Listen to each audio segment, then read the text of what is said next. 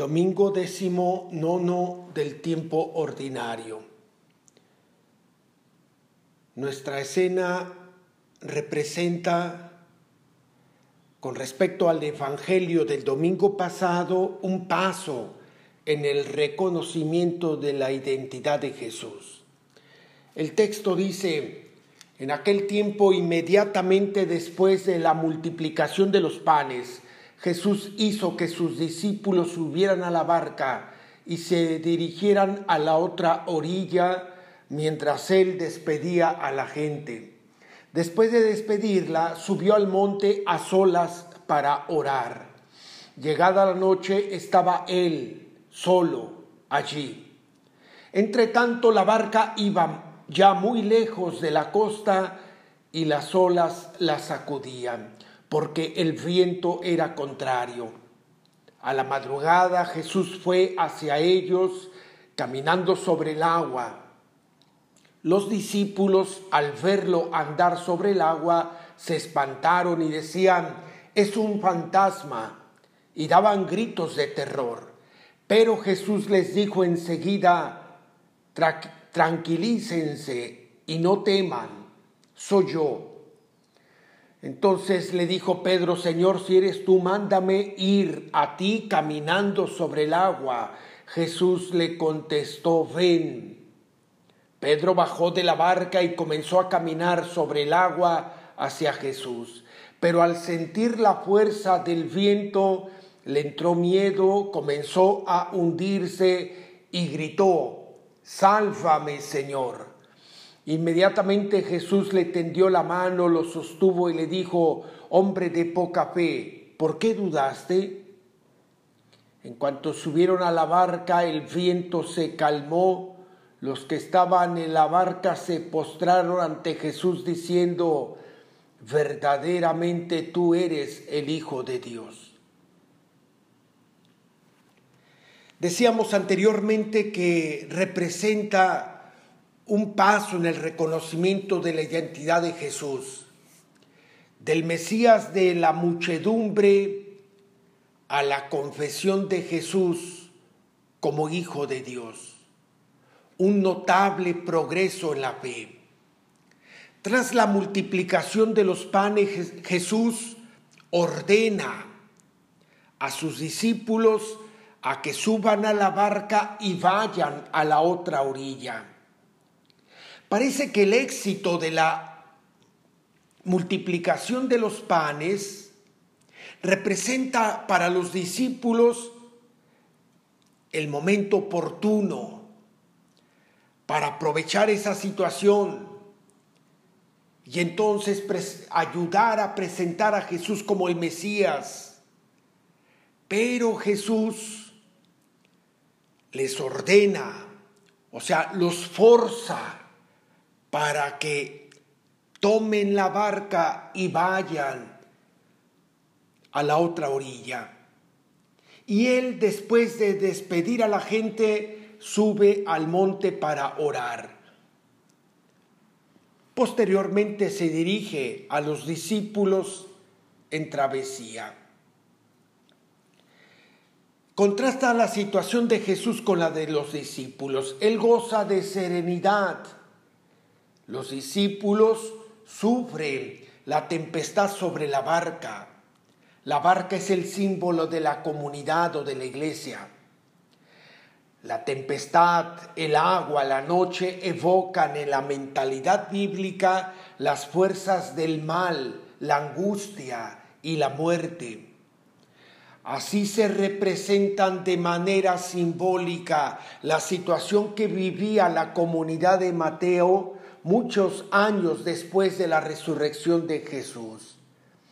El Señor parece estar lejos y ellos se encuentran a merced de poderosos vientos contrarios que amenazan su supervivencia.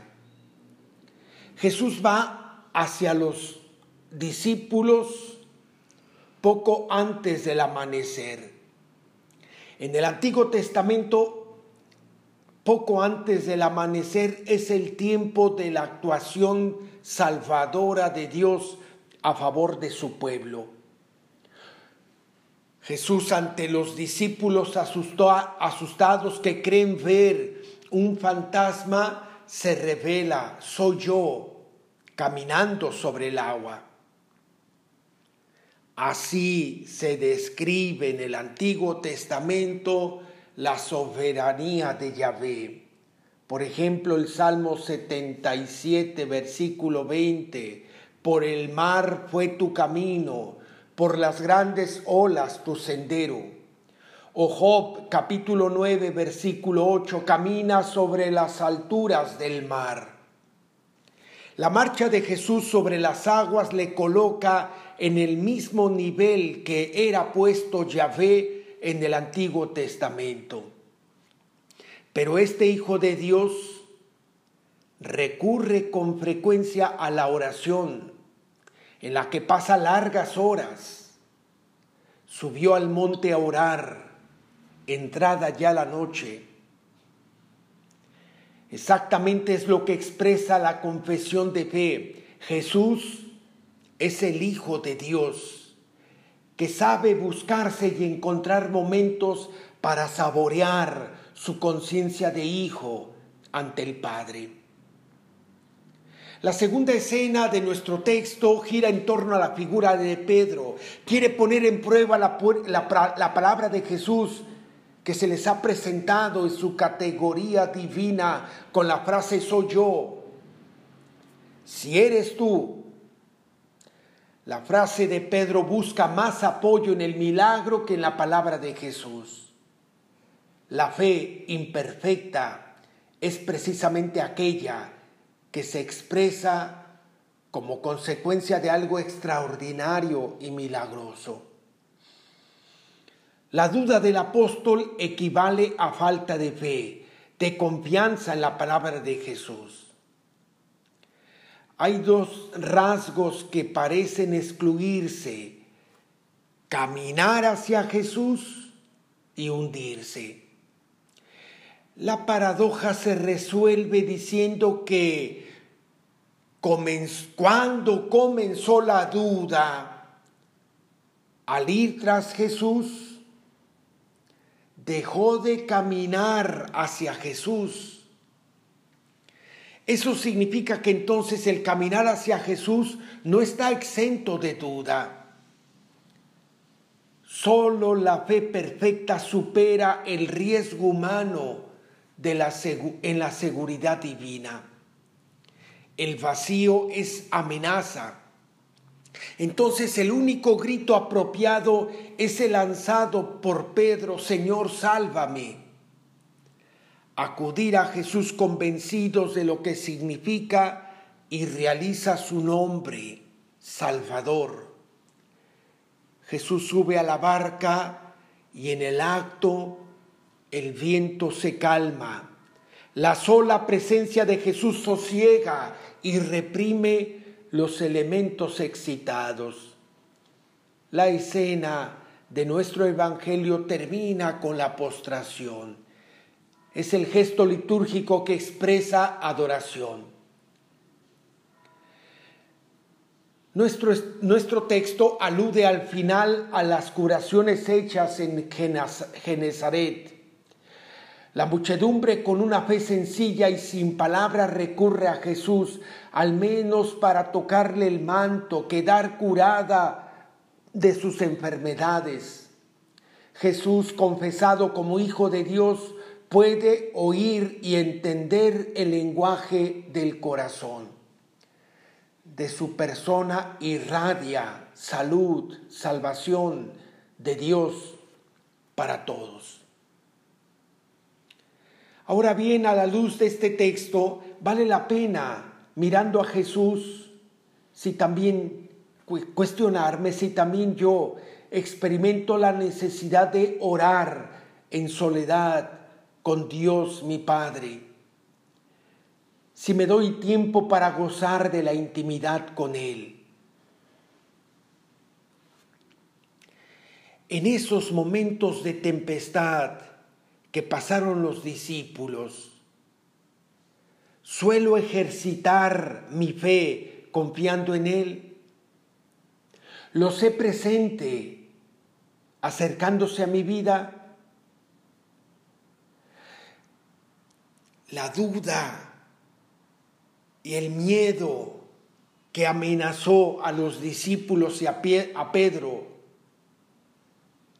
puede ayudarnos justamente a comprender si vivo confiando en Él o si sospecho que lo vivido con Él en otros tiempos, por ejemplo la multiplicación de los panes, es una mera quimera, pura ilusión. ¿Qué me falta a mí como discípulo para vivir convencido de aquello que Pablo dice, nada ni nadie podrá apartarme del amor de Dios manifestado en Cristo Jesús? Me identifico con estos discípulos, particularmente con Pedro. Sé reconocerlo presente en mi vida y que cuando Él está se sosiegan cualquier amenaza, cualquier tempestad, que Él es la única seguridad, firmeza en mi vida. Oración. ¿Cómo me identifico con Pedro al escuchar tu palabra, Señor? Porque yo también en otro tiempo he presenciado tus acciones maravillosas, pero no te he reconocido como Salvador. Porque también yo sufro en la travesía de la vida junto con mis hermanos en la barca diversas pruebas y dificultades dudando de tu amor. Porque muchas veces en la tempestad de la vida he considerado que lo vivido es mera ilusión, que tú eres un fantasma, porque no logro fiarme de tu palabra caminando hacia ti y prolongo mis turbulencias internas. Tu palabra, Señor, lee mi vida. Pedro soy yo Enséñame a creer en los momentos de aprieto y dificultad, convencido de que no estoy solo. Enséñame a creer, confesándote como hijo de Dios.